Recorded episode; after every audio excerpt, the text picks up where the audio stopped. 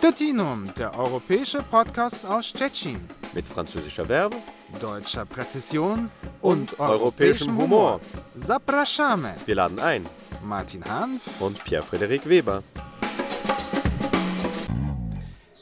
Herzlich willkommen zur 49. Ausgabe von Stettinum, dem europäischen Podcast aus Stettin. Was heute nicht ganz korrekt ist, weil heute sind wir nicht in Stettin, sondern wir sind in Mescherin. Am Mikrofon begrüßen euch Pierre-Frederik Weber und Martin Hanf. Und wir sitzen hier an einer schönen Bierbank. Es werden immer mehr Mücken äh, im Kranichhof in Mescherin und haben hier zwei Gäste. Vielleicht könnt ihr euch kurz erstmal vorstellen. Ich bin Frauke Bennett. Ich bin Kanu-, Natur- und Landschaftsführerin hier im Nationalpark Unteres Odertal und führe grenzübergreifende Kanutouren auch von hier, von Mescherin aus, von Garz aus. Und ich bin Partner im Nationalpark Unteres Odertal und mache das seit 15 Jahren, dass ich Gäste mitnehme, die hier diese Grenzregion im Zwischenoderland kennenlernen möchten. Denn das ist ein ganz besonderer Flussabschnitt der Oder und das muss man mal gesehen haben. Ja, Dirk Treichel. Ich arbeite seit 1994 im Nationalpark und habe seit 2005 die Leitung dieses wunderschönen Nationalparks inne. Ich bin von der Ausbildung her Förster und Ökologe.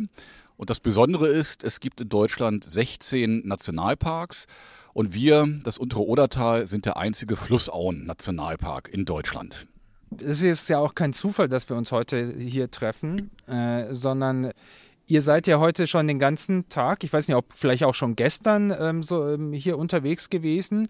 Es gab eine Veranstaltung, alles wieder im Fluss, die Oder ein Jahr danach. Das sagt ja dann schon auch was, um was es in dieser. Nach dem großen Fischsterben ja. Ja, letzten Sommer. Und äh, heute sind, ähm, so ich das verstanden habe, aber ihr könnt mich dann gerne auch bitte korrigieren, Aktivisten und äh, Beteiligte aus Deutschland, aus Polen, hier in Mescherin zusammengekommen, um darüber sich Gedanken zu machen, wie es jetzt auch weitergeht, wie man jetzt weiterhin ähm, aktiv wirken kann. Auch angesichts dessen, dass es äh, leider auch Anzeichen gibt, man will ja hoffen, dass es nicht dazu kommt, aber dass etwas Ähnliches diesen Sommer erneut passieren könnte. Ja? Und es geht auch darum, Wege zu finden, irgendwie das zu vermeiden in Zukunft. Ja? Wir waren jetzt nicht den ganzen Tag da, deswegen nutzen wir die Chance, äh, dass ihr vielleicht auch kurz uns darstellen könnt, was äh, heute sozusagen Programm gewesen ist, was ihr auch mitgenommen habt von dieser äh, Veranstaltung und vielleicht auch, wie ihr dem Problem oder mit welchen, mit welcher Vorstellung ihr jetzt hier rausgeht, wie es in diesem Jahr weitergehen könnte. Weil die natürlich ist die Frage, kann sich diese Katastrophe wiederholen oder gibt es vielleicht äh, doch die, die Chance, dass sich da etwas in diesem Jahr ändert? Sie streiten sich ums Mikrofon. Okay.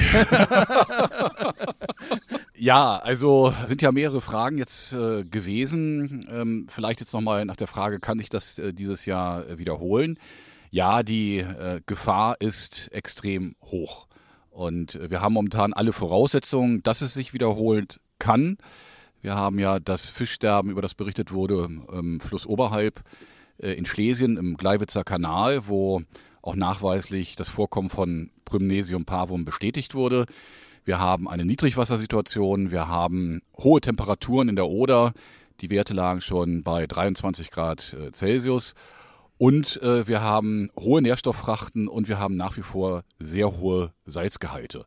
Und das ist eigentlich die Kombination, die im August 22 auch zu diesem massiven Fisch-, Muschel- und Schneckensterben geführt hat. Und von daher bereiten wir uns darauf vor, dass es sich auch wiederholt. Ich weiß auch von den Landkreisen, dass dort die Planungen auf Hochtouren laufen. Wir haben inzwischen auch hier im Unterlauf der Oder die Goldalge Pymnesium parvum überall im Wasser. Wir haben dort ein Monitoring-System aufgebaut und die Goldalge ist bestätigt worden aber halt in aktuell noch relativ geringen Konzentrationen. Aber diese Alge, das ist also ein Wunderorganismus, so will ich das mal sagen. Die kann innerhalb kürzester Zeit explosionsartig sich vermehren. Die macht vier Zellteilungen pro Tag. Das heißt, also da ist dann es sehr schnell so, dass die Post wirklich abgeht. Und dann hätten wir die Situation, wenn auch das Gift gebildet wird, wie vor einem Jahr. Die Bildung des Giftes ist nicht ähm, automatisch da, also das ist auch äh, von den Rahmenbedingungen abhängig. Es ist äh, nicht sicher, dass sofort das Gift gebildet wird, aber die Gefahr, wie gesagt, ist relativ hoch. Das vielleicht zur äh, Gefährdungssituation. Was man jetzt konkret machen kann, das war ja auch noch eine Frage. Es gibt ja ähm, auch intensive Aktivitäten auf der polnischen Seite. Es sind Krisenstäbe eingerichtet worden. Es wird künstlich Sauerstoff eingebracht ins Wasser. Und es sind auch Versuche äh, gelaufen, mit chemischen Substanzen die Goldalge zu bekämpfen. All das sind natürlich Aktivitäten, die nicht an den Ursachen ansetzen. Und es gibt, wie gesagt, Ursachen, die verändert werden müssen, damit wirklich dieses Sterben ein Ende hat. Und das ist zum einen wirklich dieses Thema des Salzgehaltes im Fluss. Diese Algenart ist eine Brackwasseralge. Es gibt zwar inzwischen auch Stämme, die mit deutlich niedrigeren Salzkonzentrationen klarkommen, aber insgesamt ist es eine Brackwasseralge und wir wissen, dass also ein hoher Salzgehalt die Massenvermehrung fördert. Das heißt, die hohen Salzgehalte durch die Einleitung aus den schlesischen Industriebetrieben müssen reduziert werden. Wir hatten zum Beispiel vor drei Tagen an der Messstelle in Frankfurt-Oder 2200 Mikrosiemens pro Zentimeter. Äh, das sind Werte wie auch quasi vor einem Jahr. Obwohl immer wieder auch von deutscher Seite darauf hingewiesen wird, senkt die Salzeinleitung, ist das leider bisher nicht passiert. Und der zweite Punkt, der uns mit Sorge äh, erfüllt, ist einfach dieses Thema des Oder-Ausbaus. Wir sprechen ganz bewusst auch von einem Ausbau der Oder und nicht von einer Instandsetzung der vorhandenen Buhnen. Äh, es gibt ja dieses Abkommen von 2015 zur Beseitigung von Schwachstellen im Bereich der Grenzoder, wo unter anderem aber auch verhandelt worden ist die Oder-Havelwasserstraße, also der die Bundeswasserstraße parallel zur Oder, die auch ausgebaut werden soll und wo auch Schwachstellen beseitigt werden sollen auf polnischem Staatsterritorium. Die Etappe 1 ist zurzeit in der Umsetzung durch die polnische Wasserstraßenverwaltung, Fluss oberhalb im Bereich Küstrin-Kiez, Frankfurt-Oder. Und da gibt es intensive Eingriffe in den Fluss. Also Baggerarbeiten, Sedimentbewegungen, Umlagerung, Freisetzung von Schadstoffen. Ökologisch ist es einfach so, dass dieser angeschlagene Fluss, die Oder, momentan alles andere braucht als diese zusätzlichen Stressfaktoren wie den Ausbau. Äh, deshalb äh, fordern nicht nur Naturschutzverbände, sondern auch wir im Land Brandenburg als Umweltministerium dieses Abkommen von 2015 zumindest zu hinterfragen und auf den Prüfstand zu stellen weil damals diese Bedingungen ganz andere waren, 2015. Da hatten wir noch nicht so einen Klimawandel und auch das Fischsterben war überhaupt noch kein Thema. Und zu den Ergebnissen der heutigen Veranstaltung würde ich an meine Kollegin Frauke Bennett übergeben. Vielleicht möchte ich noch äh, direkt auch auf etwas eingehen, äh, was jetzt gerade auch gesagt worden ist. Also ich meine, die ökologischen Folgen, die wir gesehen haben im letzten Jahr, sind ja, hm, wie soll ich sagen, das sind ja Folgen, die alle Menschen betrifft, die hier in der Region im Einzugsbereich der Oder leben, aber natürlich insbesondere auch diejenigen, die davon leben, sagen wir mal so. Also natürlich äh, rede ich jetzt auch von den Touristikern, von den denjenigen, die sich eben auch, auch mit Wassersport oder mit Tourismus auf dem Wasser, mit, mit dem man dann eben auch sein Geld verdient. Wie hat sich das eigentlich damals ausgewirkt dann, also jetzt konkret, in, als es dann passiert ist? Bei dir, Frauke? Oder hast du, oder merkst du das auch noch heute? Also, dass die Leute dann sagen, hm, oder ich weiß nicht, also das ist ja, das ist doch der Fluss, wo diese, diese Katastrophe passiert ist, dass dann Leute vielleicht dann eher davon Abstand nehmen oder hat man das irgendwie auch bemerkt? Na, das war von einem Tag auf den anderen, als ob einer von on auf off schaltet. Die letztjährige Saison ging ja ganz gut los. Corona war vorbei, yippie Wir konnten also wieder davon ausgehen, dass es ein guter Sommer wird und ein ruhiger Sommer mit fröhlichen Gästen und nicht ängstlichen Gästen. Und ähm, ja, die Buchungslage war gut und plötzlich kam dann dieses Fischesterben. Für mich nicht ganz so plötzlich, weil ich schon Wochen vorher von Michael Ziegmund äh, auch gehört habe, dass es dieses Fischesterben in Schlesien gibt. Aber als es dann hier war, war es dennoch eben so ein Schock. Und natürlich musste ich dann von einem Tag auf den anderen sämtliche Kanutouren stornieren. Das heißt, ich habe erstmal wirklich viele Tage, ich glaube, wenn man es zusammenzählt, zwei Wochen da gesessen und habe die Gäste für die nächsten Wochen davon in Kenntnis setzen müssen, dass wir jetzt nicht fahren können. Das wurde allgemein normalerweise mit großem Bedauern aufgefasst. Manche waren sogar wütend, weil sie ja ihren Urlaub gebucht hatten und das ein Bestandteil ihres Urlaubs auch sein sollte, der auch wirklich geschätzt wurde. Und naja, nun ist das also ausgefallen und hinzu kam aber nicht nur der Einbruch bei mir, das wäre ja jetzt nicht so, naja, nur für mich dramatisch, sondern es war ja für alle Touristiker hier eine äh, Vollbremsung. Äh, von einem Tag auf den anderen war der Campingplatz in Mescherin leer. Ich konnte von einem Ende zum anderen durchgucken. Das Restaurant war leer. Direkt an der Oder sitzt man eigentlich auf der Terrasse sehr schön. Es war kein Gast mehr da. Und selbst in Angermünde, was ja wirklich zig Kilometer entfernt liegt von der Oder, kamen die Meldungen, die Gäste stornieren. Was machen wir? Und wir haben als Touristiker da ziemlich auf uns allein gestellt erstmal agiert. Es gab dann im Landkreis schnellen Krisenrat und so wurde dann eben, weil wir ja auch lange gar nicht wirklich genau wussten, woran es lag erstmal, gab es dann erstmal ein mehrwöchiges Befahrungsverbot auf der Oder. Wenn tote Fische drin rumschwimmen, will sowieso keiner mehr fahren. Aber dieses Befahrungsverbot hatte im Prinzip dieselben Auswirkungen wie im Jahr davor die, die Corona-Sperren.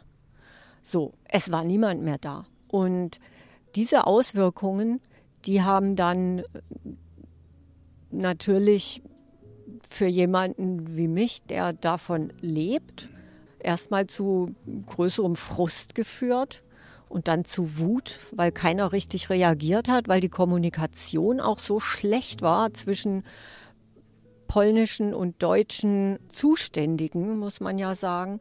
Das, warum das nicht funktioniert, kann ich bis heute nicht verstehen, denn es geht ja gar nicht erstmal um uns, sondern es geht um, um diesen Fluss, um diesen Lebensraum, der, der solchen Situationen ausgesetzt wird. Und mit diesem Lebensraum werden wir auch diesen Situationen ausgesetzt. Und das ist denkbar unfair im Umgang mit all dem.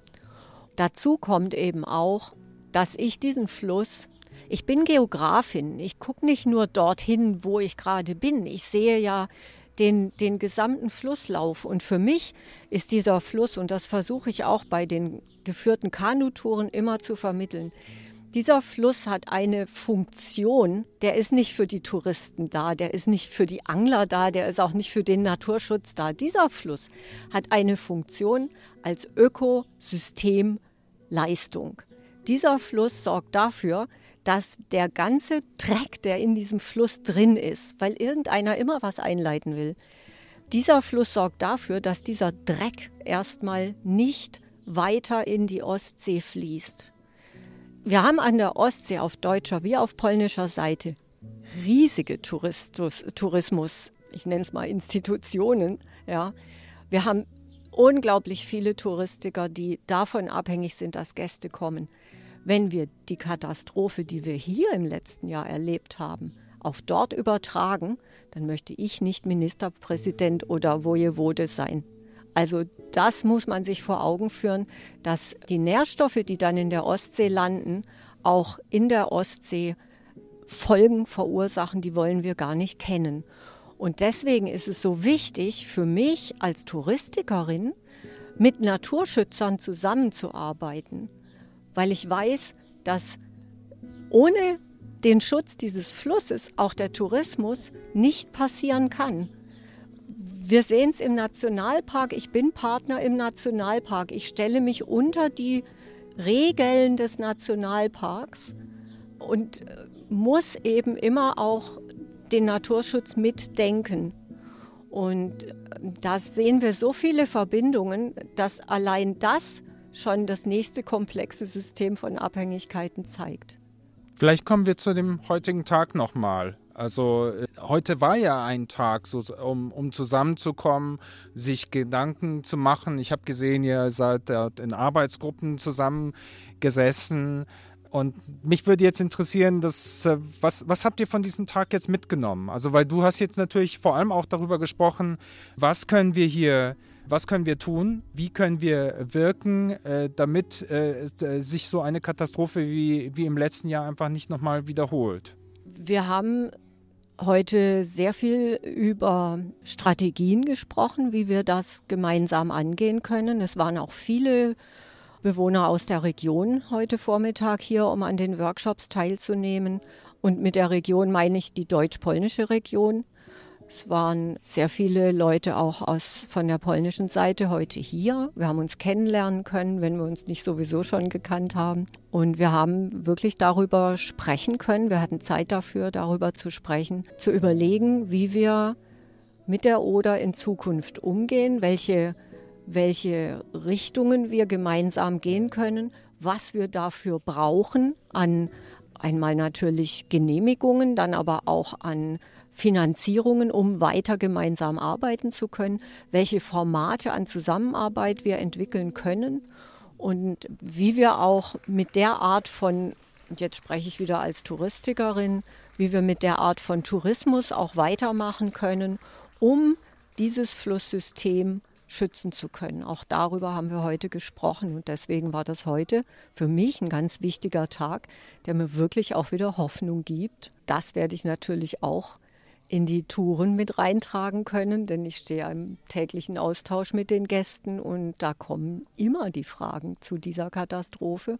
Und nun kann ich auch ein paar gute, positive Antworten mehr geben. Das Positive vielleicht, wenn ich da noch, noch äh, einwerfen darf.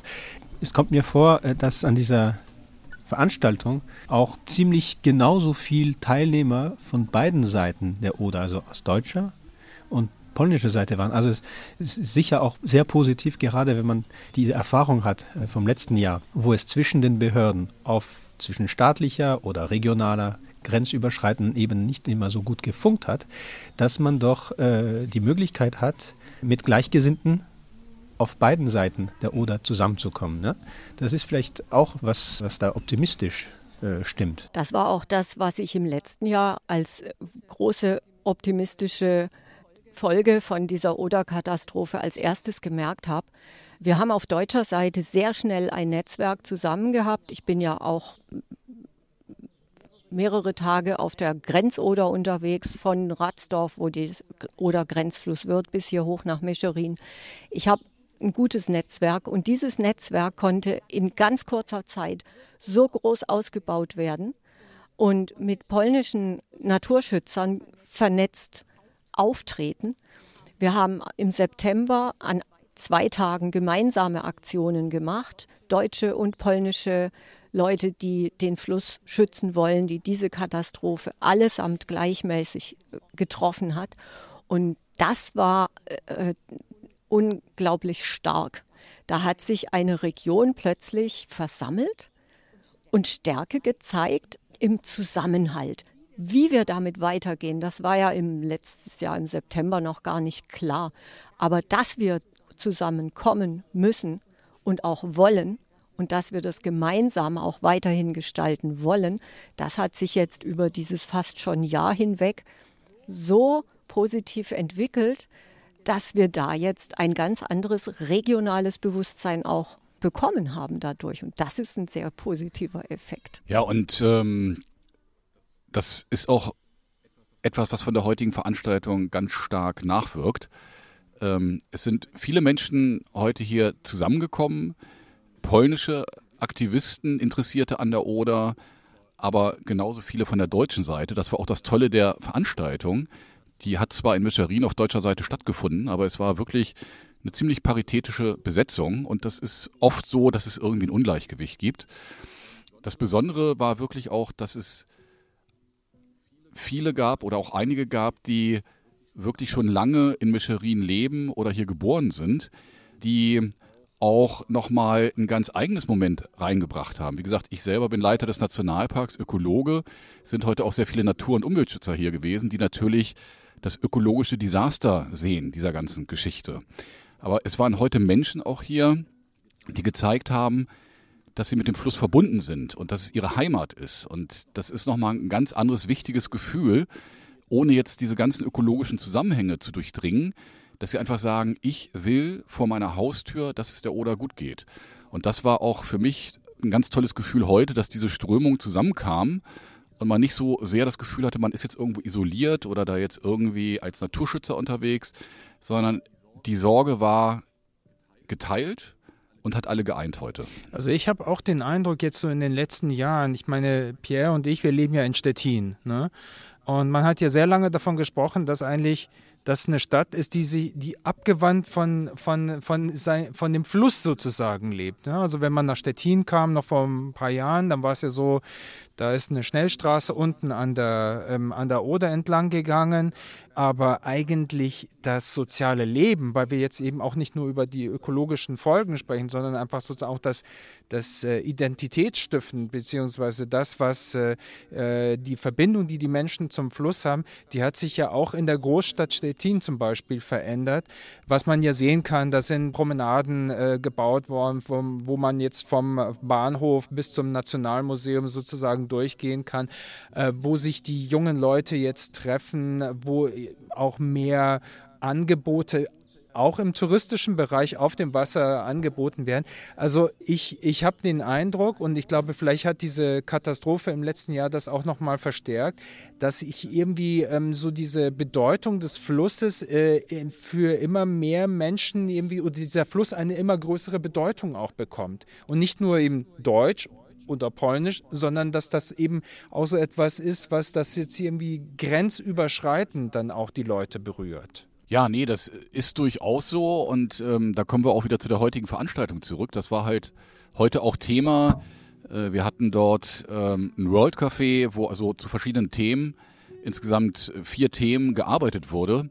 Und eigentlich äh, war überall auch das der rote Faden, also die Beziehung zum Fluss, was sich dort geändert hat und was wir zukünftig noch ändern können. Und da wurde unter anderem darüber gesprochen, die Idee sozusagen, die, die, die, der Oder sozusagen auch zu einer Stimme zu verhelfen, indem sie als, äh, als Rechtsperson deklariert wird, dass sie im Grunde Klagerechte bekommt. Es gibt andere Länder, wo das bereits der Fall ist, zum Beispiel in Indien. Und das war zum Beispiel ein wichtiges Thema. Und dann war ein Thema, wie man noch weiter auch das Bewusstsein für den Fluss in den verschiedenen Generationen öffnen kann, äh, was der Fluss für Bedürfnisse hat und dass er halt nicht wie früher einfach nur ein Abwasserkanal ist, wo man die Sachen, die man entsorgen will, möglichst schnell los wird. Und ein ganz wichtiger Punkt auch für mich natürlich als Leiter des Nationalparks war und ist die Idee, auch auf der polnischen Seite einen Park Narodowy, also einen Nationalpark einzurichten. Und zwar genau auf dem Territorium des heutigen Landschaftsschutzparks Dolina Dolne Odre zwischen der Ost- und der Westoder. Das ist eine Fläche von 6000 Hektar, die im Grunde seit ähm, 80 Jahren ohne jegliche menschliche Nutzung ist, sich in idealer Weise für einen Nationalpark eignet und wo auch wenig Konflikte eigentlich bestehen zu Landnutzung oder zu sonstigen Dingen. Und äh, es gibt, da bin ich total glücklich, jetzt eine Initiative von unten auch, aus den Dörfern, die angrenzen, aus den Gemeinden, die dort Anteile haben an der Fläche, dort wirklich auch dann einen Nationalpark zu etablieren. Auch das Marschallamt scheint diese Idee positiv zu sehen. Und das würde natürlich ähm, einen wirklichen grenzüberschreitenden Nationalpark bedeuten, um dieses wertvolle Ökosystem der Oder dann auch wirklich zu schützen. Dem kann ich nur hinzufügen, dass der Eindruck, dass die Menschen entlang der Oder das Bewusstsein für den Fluss erweitern, auch noch dadurch gestärkt wird, dass wir ja mittlerweile in unserer Region die Menschen haben, die hier groß geworden sind, die ihre Region für sich auch verantwortlich entdecken und verantwortungsvoll damit umgehen möchten. Wir haben in unserer gemeinsamen Initiative seit letztem Jahr immer stärker auch gemerkt, dass es Wir haben auf deutscher Seite natürlich große NGOs mit dem BUND und dem WWF und dem NABU und verschiedenen anderen ganz großen, letztlich schon Umweltorganisationen, die sich äh, genau um solche Themen kümmern. Mittlerweile durch dieses Netzwerk wissen wir aber auch, dass es wirklich gut organisierte Gruppen auf polnischer Seite gibt, die sich genauso um dieses Thema kümmern, ob das nun die Oder ist oder der Buchenwald oder was auch immer um uns herum hier an Naturräumen äh, da ist.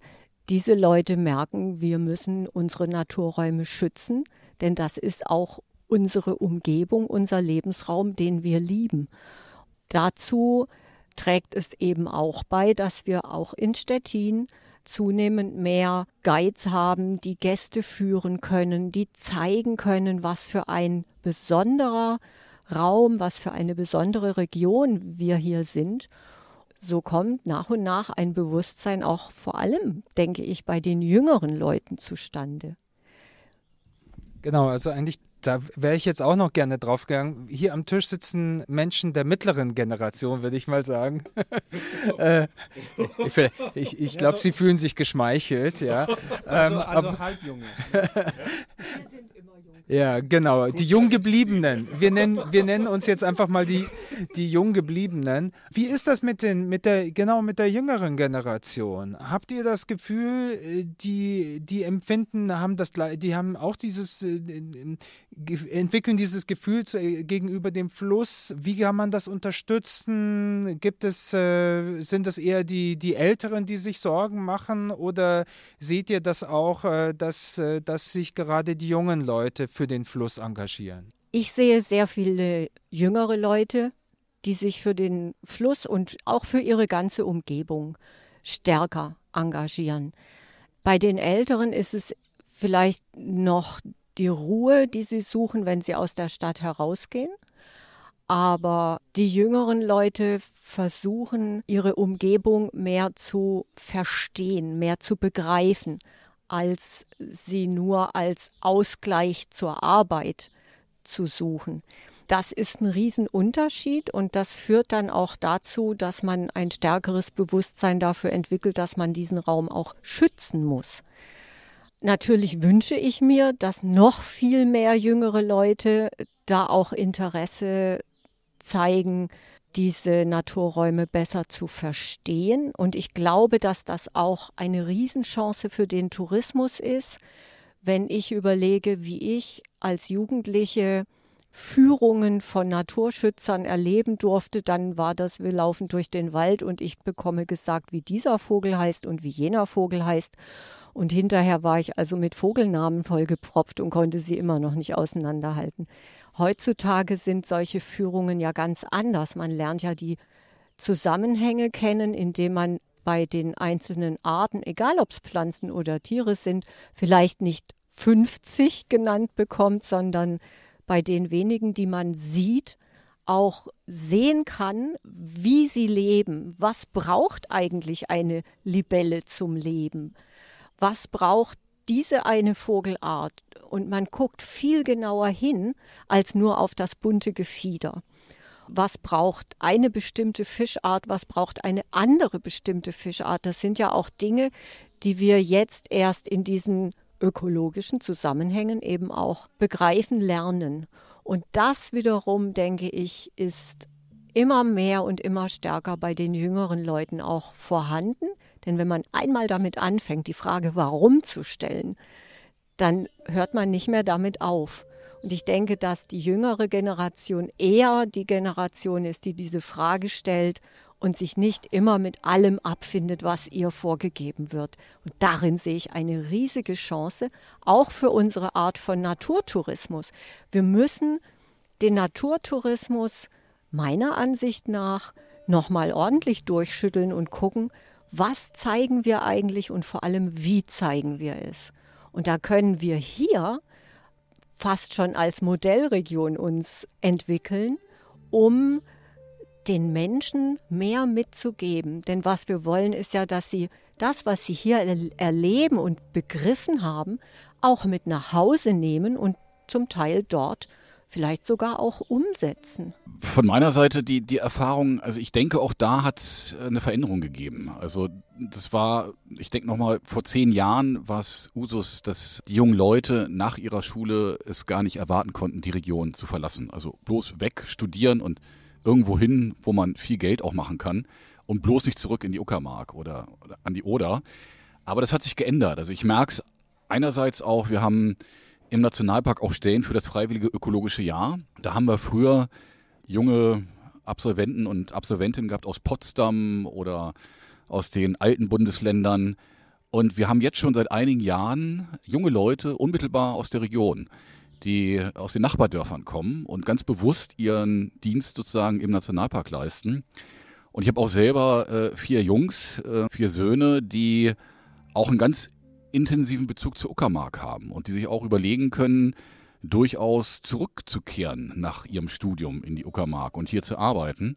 Und ich glaube, da hat es ein Umdenken gegeben. Das hängt sicherlich aus meiner Sicht auch mit diesen schnelllebigen, kurzlebigen Zeiten zusammen. Also Globalisierung, äh, Entwurzelung, äh, Kontinuität fehlt und dass auch junge Leute inzwischen versuchen, irgendwo Wurzeln auszubilden und auch der Begriff Heimat auch durchaus in der jungen Generation wieder eine Rolle spielt. Und wir haben natürlich dieses Riesenthema auch Fachkräftemangel sowieso. Wir haben in Schwedt große Industriebetriebe, die Riesenprobleme haben, gute Ingenieure hierher zu bekommen. Und auch da merkt man natürlich, dass auch diese Unternehmen ganz gezielt mit der Oder und mit dem Nationalpark werben.